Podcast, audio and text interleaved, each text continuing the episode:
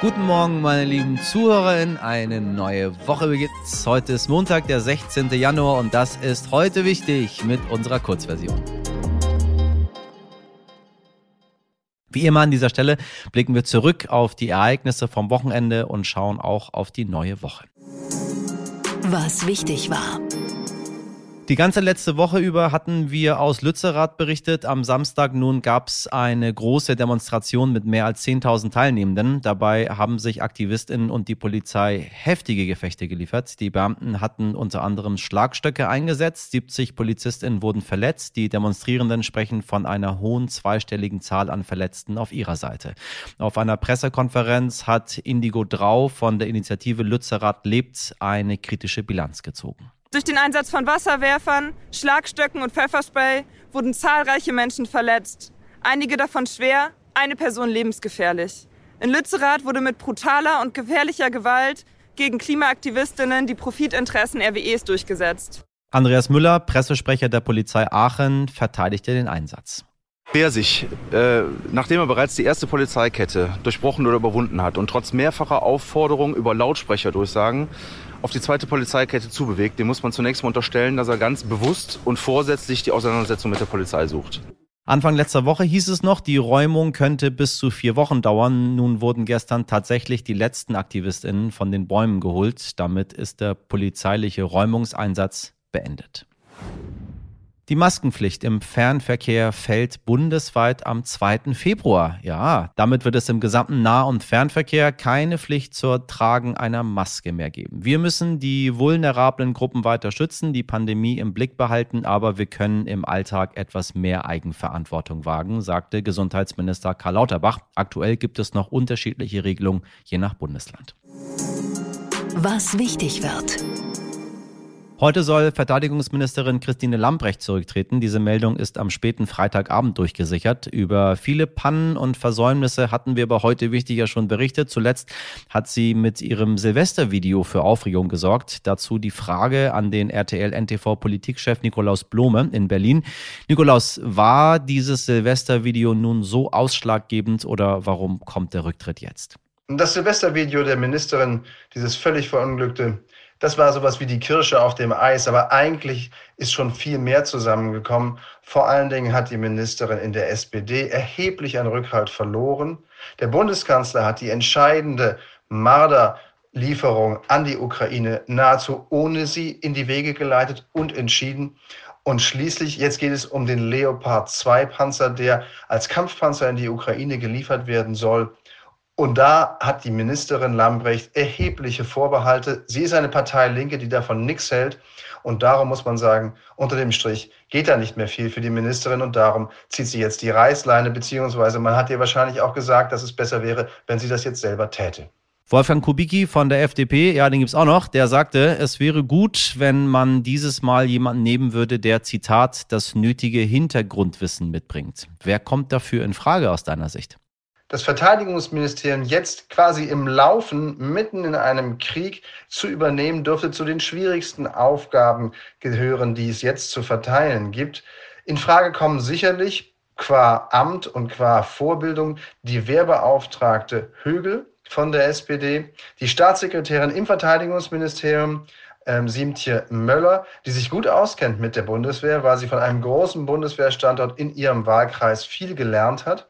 Und womöglich geht es aber auch um SPD-Chef Lars Klingbeil, der als Wehrexperte gilt, der Lust auf den Job hätte, wenn er nicht schon einen hätte, nämlich den SPD-Vorsitz. Und er sieht seine Aufgabe eigentlich vorwiegend darin, äh, SPD-Bundeskanzler Olaf Scholz in drei Jahren zu einem weiteren Wahlsieg zu verhelfen. Also der könnte ausfallen, dann lief es auf eine der beiden Frauen hinaus. Es könnte jedoch auch sein, dass der Bundeskanzler eine große Kabinettsumbildung anstrebt, weil er ja ohnehin auch bald aller Voraussicht nach zumindest, über die Nachfolge der Innenministerin entscheiden muss. Denn Nancy Faeser, die Amtsinhaberin, wird mit hoher Wahrscheinlichkeit als SPD-Spitzenkandidatin in den Landtagswahlkampf nach Hessen gehen und muss im Bundesinnenministerium ersetzt werden. Das macht schon zwei große Posten, die es zu verteilen gilt. Vielleicht gibt es auch ein großes internes Ringelreihen zwischen den Parteien. Das weiß man nicht genau. Wahrscheinlicher ist, dass die SPD das alleine unter sich ausmacht. Aber man wird sehen. Außerdem schauen wir in dieser Woche ins schweizerische Davos. Dort beginnt morgen die Jahreskonferenz des Weltwirtschaftsforums. Das 12.000 Einwohnerstädtchen gilt als einer der wichtigsten Treffpunkte für VertreterInnen aus Politik, Wirtschaft und Wissenschaft, aber auch für Nichtregierungs- und internationalen Organisationen. In diesem Jahr kommt man zum 53. Mal schon zusammen, um so das Motto, den Zustand der Welt zu verbessern. Unter anderem werden dort auch die Klimaaktivistinnen Greta Thunberg und Luisa Neubauer erwartet. Auch die Frau des ukrainischen Präsidenten Olena Zelenska wird per Video zugeschaltet. Meine Kollegin Frauke Holzmeier ist vor Ort und wird morgen aus Davos für uns berichten. Je besser es den Menschen geht, desto mehr Zeit haben sie, sich mit der Politik zu beschäftigen. Deswegen hat Putin da gar kein Interesse, das zu verbessern. Das sagt die Sternjournalistin und Russlandkennerin Ellen Iwitz. Und das ist dann auch die Antwort darauf, wie die Menschen in Russland den Krieg in der Ukraine eigentlich so sehen. Natürlich gibt es eine Elite von sehr informierten Russen, gerade in den Städten Moskau und St. Petersburg. Aber gerade auf dem Land geht es mehr ums Überleben, so Ellen. Mein heute wichtig Kollege Dimitri Blinski spricht mit ihr über die Wirkung der Kreml-Propaganda und warum viele Menschen nichts sagen, auch wenn sie anderer Meinung sind. Dabei spielt auch die Spirale des Schweigens aus der Kommunikationswissenschaft eine große Rolle. Jetzt gibt es also einen Blick nach Russland und Erklärung dafür, warum es nach wie vor keine großen Demonstrationen gibt und auch keine Putschversuche im Kreml. Ellen, ich grüße dich. Guten Morgen. Hallo. Hallo. Ja, wir sprechen heute über Russland mal wieder, über die aktuelle Stimmung. Erstmal ganz offen gefragt, du hast ja viele Kontakte dahin ins Land. Wie ist im Moment die Stimmung? Wie sind die Leute so drauf, die du kennst? Ich würde sagen, dass die Stimmung sehr depressiv ist, äh, sehr beherrscht von einer Ungewissheit und einer Angst.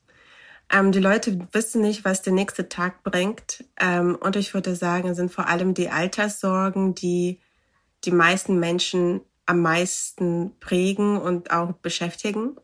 Also das heißt, die steigenden Preise auf Lebensmitteln, auf Strom, auf Wasser. Das Problem ist dabei aber, dass die meisten diese Problematik nicht auf die Politik des Kremls zurückführen, sondern eben zur Not der NATO die Schuld geben, den USA, dem Westen oder auch vielleicht dem lokalen Politiker, der immer so als der Böse dasteht und niemals der Führung im Kreml. Das ist ein ganz interessantes Phänomen. Ich hatte das neulich mit meinem Vater auch besprochen, der lebt auch in Moskau. Und ich habe äh, ihn auch gefragt, äh, wie ist es denn jetzt aktuell? Ähm, er lebt natürlich in Moskau, da haben die Leute immer noch ein bisschen mehr Möglichkeiten und ein bisschen mehr Geld. Er sagt ganz ehrlich, wenn ich keine Nachrichten schaue und keine Zeitungen lese, dann kriege ich eigentlich gar nichts mit vom Krieg. Die Menschen fahren in den Urlaub, nach wie vor noch in, in die Türkei oder nach Dubai, wer sich's leisten kann, oder nach Thailand.